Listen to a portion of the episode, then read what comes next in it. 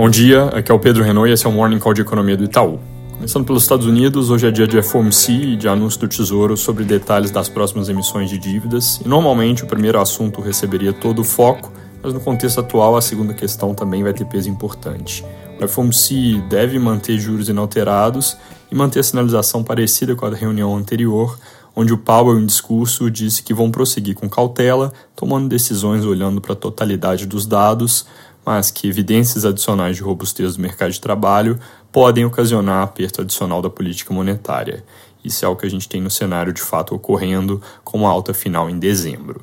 Antes disso, tem divulgação do JOLTS pela manhã, que deve mostrar menos 275 mil vagas de trabalho em aberto, se não houver revisão dos dados recentes, isso indicando diminuição na margem da pressão do mercado de trabalho, mas que segue forte. Também tem ADP, que a gente interpreta como métrica de emprego complementar ao payroll, tem ISM da indústria e o indicador WARDS de mercado de veículos, então bastante coisa na agenda.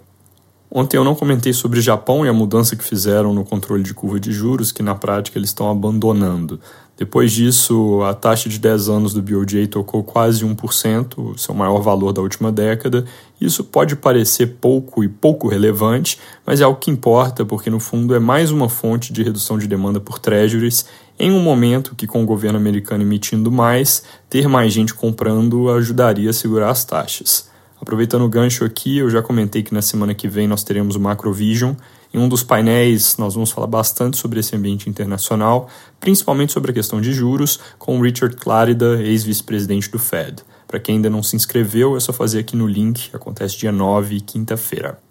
Aqui no Brasil, hoje é dia de Copom e eles tomam a penúltima decisão do ano em um contexto turbulento, com ambiente internacional que seguiu se tornando mais complicado desde a reunião de setembro, com alta adicional das treasuries e eclosão do conflito no Oriente Médio, que ainda não fez muito preço, mas coloca um fator a mais de risco, principalmente no que diz respeito a preço de petróleo. Domesticamente, os números de inflação seguiram vindo mais benignos, o mercado de trabalho continua robusto, como evidenciado pelo CAGED de desemprego divulgados nessa semana, mas olhando mais de perto dá para ver sinais de que esse mercado está perdendo alguma tração. Por exemplo, o desemprego de setembro que saiu ontem ainda veio baixo, com 7,7%, caiu um pouquinho, mas esse recuo foi 100% causado por oscilação para baixo no número de pessoas buscando emprego, enquanto a população ocupada em si diminuiu na margem. Agora, por outro lado, é bem óbvio que os riscos fiscais pioraram desde a última reunião, com toda a discussão de mudança de meta que eu já trago mais novidades a respeito.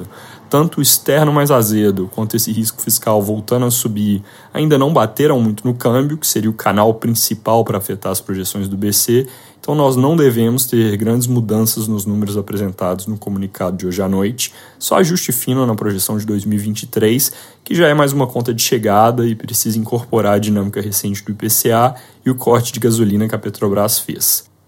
Como na reunião anterior, a dúvida não é o movimento de hoje em si, e sim a sinalização sobre o próximo. Na nossa leitura, vem mais 50 agora, ou seja, a Selic cai para 12,25% ao ano, e no plano de voo, o Copom faz praticamente um copia e cola do trecho onde as autoridades afirmam que antevêm reduções de mesma magnitude nas próximas reuniões, no plural, porque mudar agora para o singular nesse ambiente turbulento levaria boa parte do mercado a apostar que em dezembro vem redução de ritmo para 25. Uma alternativa para esse copia e cola que vem aparecendo nas discussões de mercado seria reescreverem o comunicado de forma mais abrangente, dado que tanta coisa mexeu, e aí nesse caso seria como passar uma régua e começar do zero, sem permitir muito aquele tipo de leitura comparativa que o mercado costuma fazer, onde a gente analisa palavra por palavra o que mudou entre reuniões. Foco, de qualquer forma, é na sinalização sobre os próximos passos, eventuais mensagens sobre riscos impostos por juros nos Estados Unidos e a nossa questão fiscal.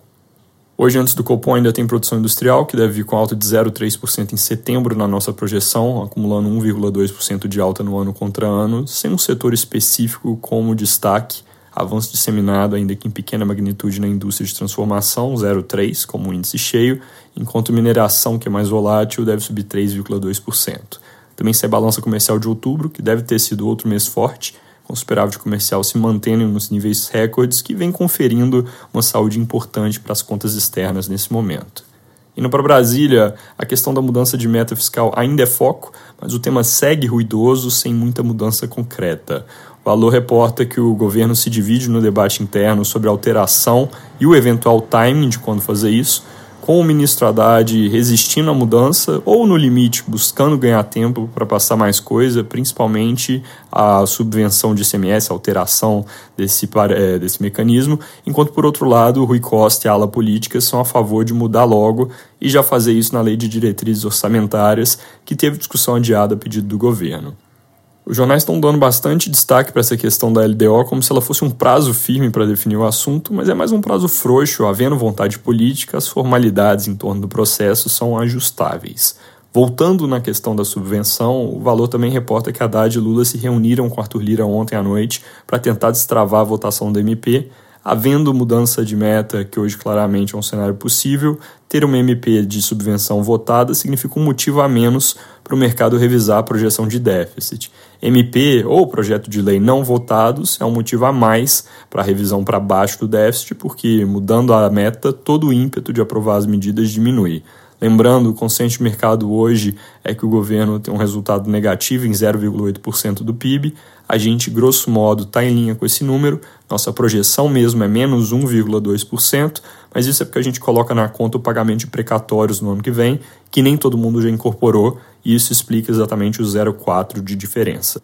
Segundo o Estadão, na semana que vem, Haddad, Tebet, Rui Costa e Esther Dweck se reúnem para discutir a meta. Eles formam a junta de execução orçamentária que toma esse tipo de decisão, obviamente com a chancela do presidente, mas, de qualquer forma, fazendo uma contagem dos votos individuais, a reportagem chega a um placar a favor de mudança, colocando apenas o ministro Haddad na ponta da manutenção. Outra matéria do mesmo jornal traz a opinião de que o ministro Rui Costa venceu essa disputa política e adiciona que os partidos de centro aprovam nos bastidores desse espaço para maior gasto. Eu digo espaço para maior gasto porque, na prática, o que aconteceria no ano que vem com meta zero é que o governo teria que contingenciar é, sem as receitas suficientes para atingir o objetivo traçado, ou seja, segurar partes do orçamento ali na execução. Isso é algo que obviamente causa preocupação política em ano de eleição municipal. Inclusive, até aqui o número que a maior parte das reportagens toma como referência para a eventual nova meta é meio por cento, aparentemente porque o presidente Lula citou na sexta-feira, mas não tem nada muito firme confirmando que é isso mesmo. E falando ontem à CNN, o deputado Pedro Paulo, que está bastante envolvido em termos fiscais, disse que acha que pode ser mais. Ele citou 0,75 ou 1% de déficit, argumentando que não faz sentido fazer esse barulho todo para mudar tão pouco bastante importante acompanhar isso. Pelo visto, é, a gente entra nesse feriado com emoção.